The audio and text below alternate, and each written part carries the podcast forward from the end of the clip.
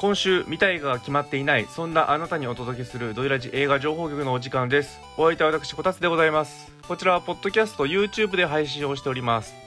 本日は5月26日金曜日から6月も6月1日木曜日に公開される新作映画について紹介してもらいましょう。それではおまけさんよろしくお願いします。はい、お願いします。ということお願いでし、ます。今週はですね、まあ、これが一番まずはでかいでしょうかねということで、まずは、はい、はい。クリード過去の逆襲。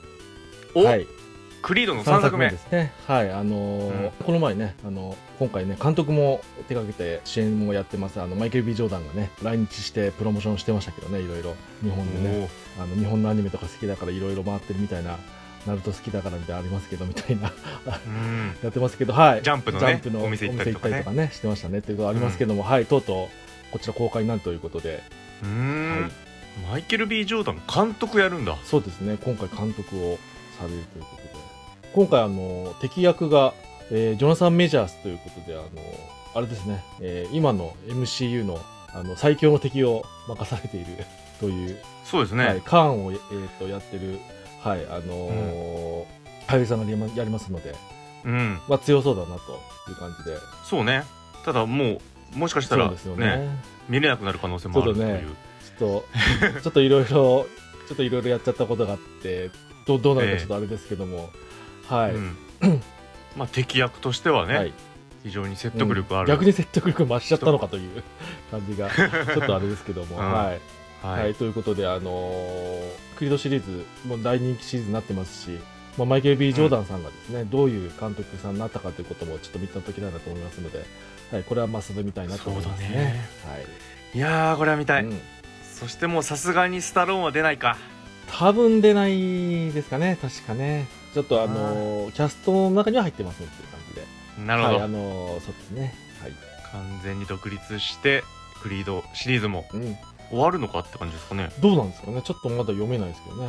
うん、はい楽しみですはい、で、えー次気になっているのが、はい、えーこちらもまあちょっとこう、対策系っぽいものですけども、えーうん65という映画になります。65、はい。えーこれなんで気になったかというとですね、まあ予告でもちょっと見たんですけど、あの、主演アダム・ドライバーさんで、おお、はい。うん。なんか SF っぽいんですよね。で、なんかどうやらですね、あの、うん。巨大隕石が衝突する直前の6500万年前の地球に不時着した男の運命を描いた SF サバイバルスリラーということで、どういう状況？そうですね。うんまあなんかこう、長期探査ミッションで宇宙船でね、いろいろ回ってて、衝突して着陸しちゃったところが、うん6500万年前の地球？という感じで、あの、まあ、恐竜とかがいっぱい出てくるみたいですね。そこから逃げてましたね、えー映画の中では。じゃあ恐竜映画？恐竜映画ですね。あじゃあいいじゃないでそうですすね。かいやいやしかしなんで過去に戻 ね戻ったのかそうね、その辺がね、ちょっとね、まあ何か SF 的ななんかあるんでしょうかという感じですけども。はい。へえいやこれはちょっと楽しみですね、うんうん。結構こう、ルック的にはかなり対策がありましたね。はい。へえということで。で、えっ、と、次気になってるのがですね、そういうなんかこう、うん。恐竜とか出てきましたけど、今度はですね、まあ、韓国映画で気になるのがありまして、はい、ザ・ウィッチ魔女増殖ということで、おはい、続続編が日本公開になりますと。やっとね、いつやるんだというね、続編あるっていう感じで終わったけど、いつやるんだみたいな感じでしたけども、はい、うんやっと公開になりますということで。何年前なんだ？何年前ですかね？ちょっと待って。2018年とか5年、5年前とか5年も待たされたんだなという5年？感じでね。だいぶですそうねですね。はい。うんまあでもなんかこう主演が今回違うんですかね？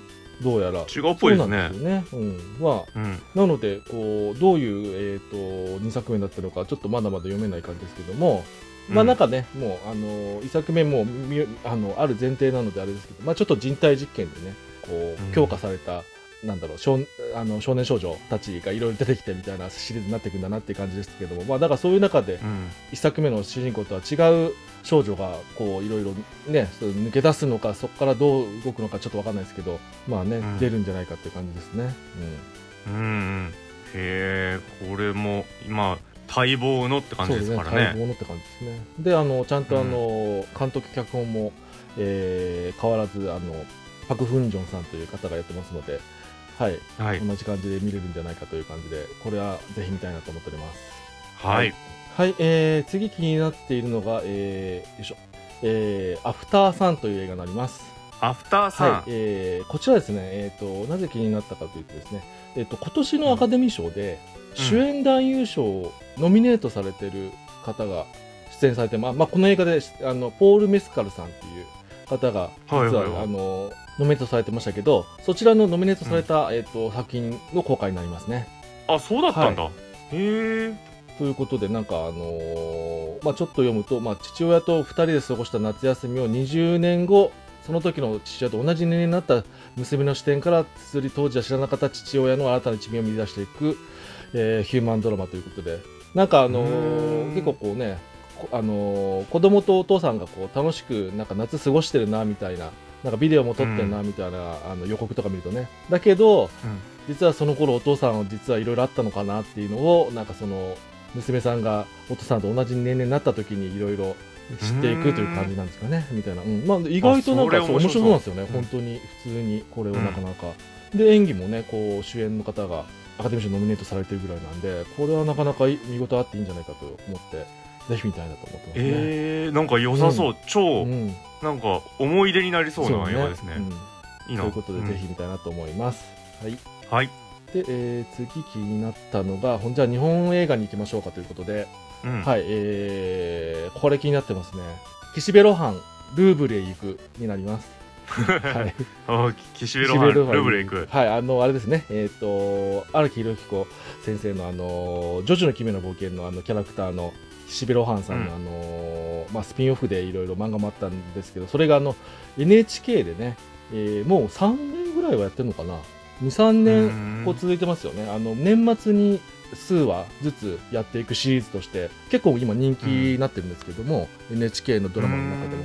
あのはいえっ、と高橋一生さんがあの岸辺露伴やってまして、ななかなかこうそうですねあのジョジョの世界ということで高等無形なねあの世界観ありますけどもそういうのもちゃんと結構こうある程度ある程度というかあのなかなかこう突拍子もない感じなくこう地に足のついたなんかこう感じでうん。しっかりドラマ化されてて結構好きなんですけどおまけなんかもそれのなんか劇場版ということで。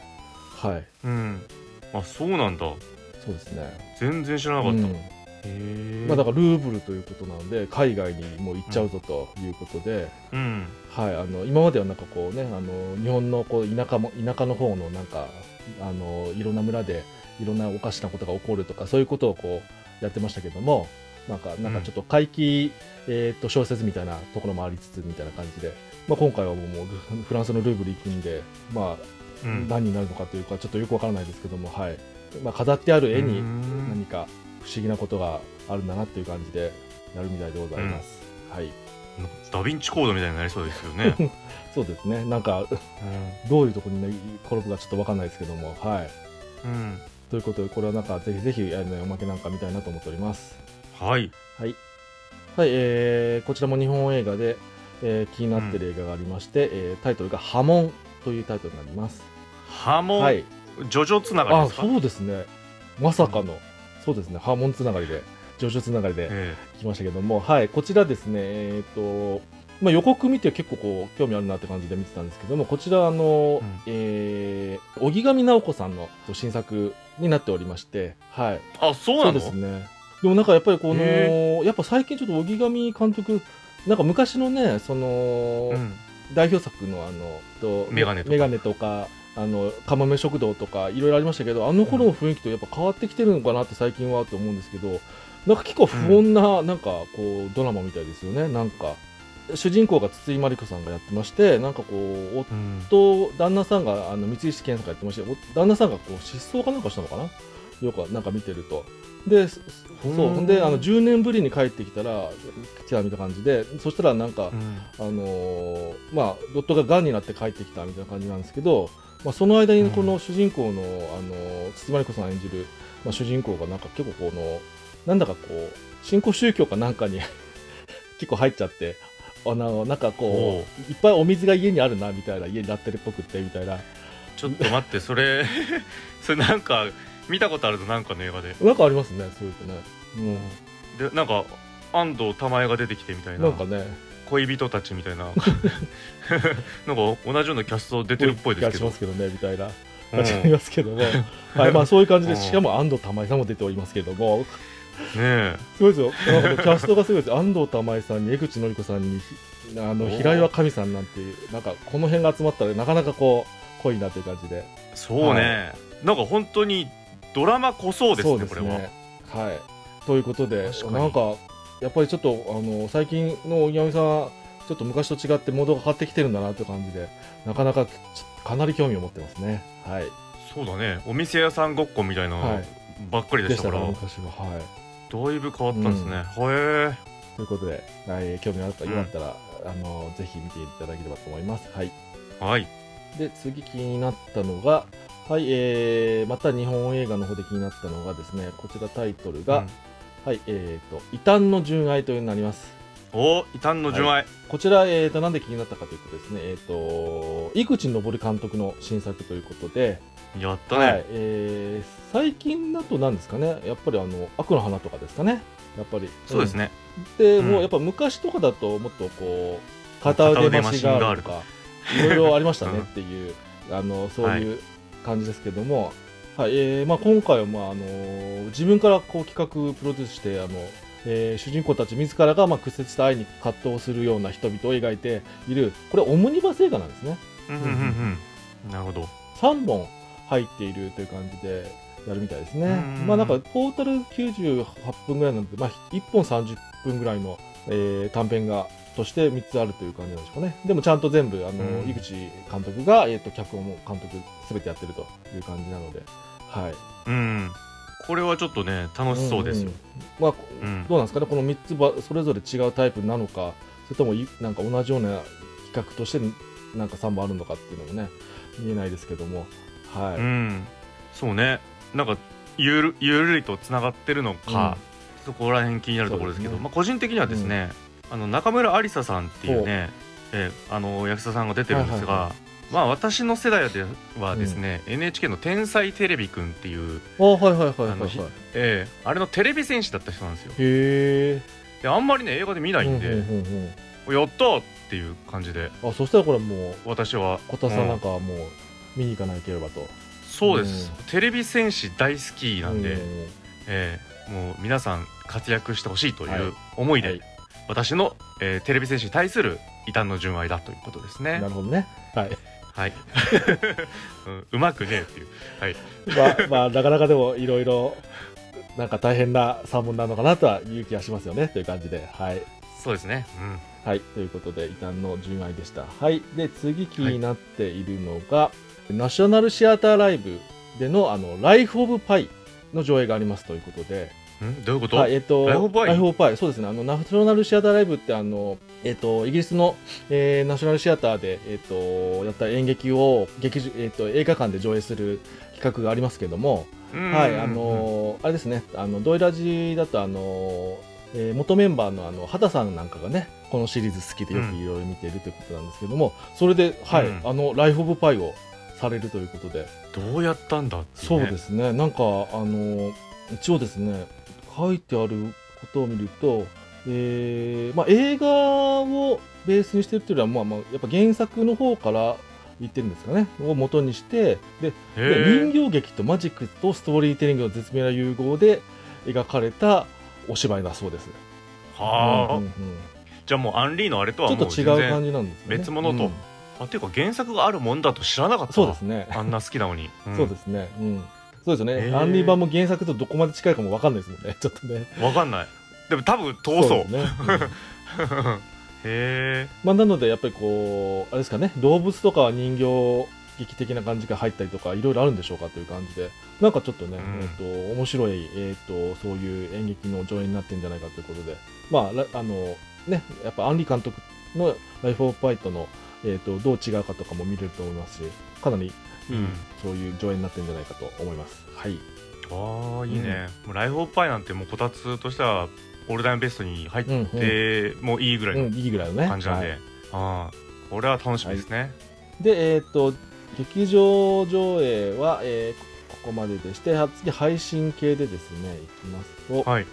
はい、えっ、と、ネットフリックスで5月26日から配信になります、えータイトル、ブラッドゴールド、黄金の決戦場という映画になります。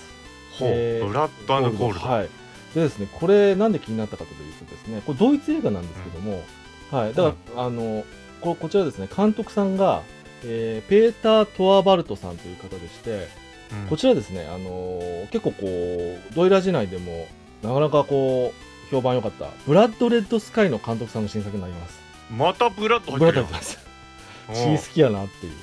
へえ面白かったよ、俺うんそうあれすごいねなんか全然知らないけど見てみたら超超大当たりみたいな感じで めちゃめちゃ面白かったですけども、はい、うん。その監督の新作ということで、はい、で、えっと、内容的にはですね、えーようやくここになるかな、はい。えー第二次世界大戦末期に隠された、えー金塊を血眼になって探すナナチスの親衛隊を相手に、まあ、ドイツ軍脱走生、脱走兵と若い女性が、まあ、図らずも、えー、と凄惨な戦いを繰り広げることになるみたいな感じらしいです。うん。やっぱ凄惨な戦いやるそうだんだね。ねもう血,、ね、うん。血いっぱい出そうだなみたいなこと。うん。はい、感じですけども、はい。なまあ、やっぱりあのブラッド・ レッドスカイがやっぱりすごく面白かっただけになかなか気になるなということで、はい、見てみたいなと思っております。そうだね。超楽しみだこれ、はで、えっと、次、えーえっと、配信系でいきますと、えーこちら、えっと、配信のドラマの方なんですけども、0.5の男というものになります。うん、なんだそれはい、えーこちらですね、ちなみにですね、えっ、と、どこでやるかというと、ワウワウさんですね。ワウワウさんの方ほで、うまあ一応テレビでも、うんえっ、と、週、1週間に1回、1本ずつなのかな、うんとかで、で、えっ、と、もちろんオンデマンドの方でも、はい、公開になりますので、ネットでも見れるという感じで、はい、えっ、と、一応前後はで短いんですけども、はい、こちらなぜ気になったかというとですね、はい、えっ、と、えー監督脚本がですね、沖田修一監督がされます。はい、そうです、ん。まあテレビシリーズなんで全話やるとかじゃないんですけどメインが沖田修一さんっぽいのでいやこれはちょっと沖田修一ファン的には見たいなと思いつつワウワウ、まあ、今入ってないどうしようみたいな感じになってますけどもはい。そうだねちょっと入んなきゃね。ね。はい。で一応ですね内容的には、えー要約的なところを言いますと2世帯住宅に40代の引きこもりの兄を加えた2.5世帯住宅で暮らすことになった一家の引きこもりを、えー綴るということでこの0.5っていうのはおお兄さんが点5で数えられてるんですかね？引きこもりということで。あそういうこと？みたいな雰囲気なんですかね。なんだか、はい、へで主演はあの松浦雄平さんでやってますので松浦雄平さんがこの0.5のお兄さんなのかな？わかんないですけどはい。なるほど。まあ世帯にとっても狭間でありすね。0.5っていうとなんか一人にやっぱ満たないみたいな感じもするんでね。半人前感もね。ね。うん。いいタイトルだな、ということでこれ特に原作とかもあるやつ長いっぽいので、はい、かなりうん気になっております。おお外れないですから沖田ね監督には、はい、うん。はい、ということで今週は以上になります。はい。皆さん気になる映画はありましたか？もしこの情報局で見た映画が決まったらぜひ Twitter や YouTube のコメントで報告してみてくださいね。それではまた来週。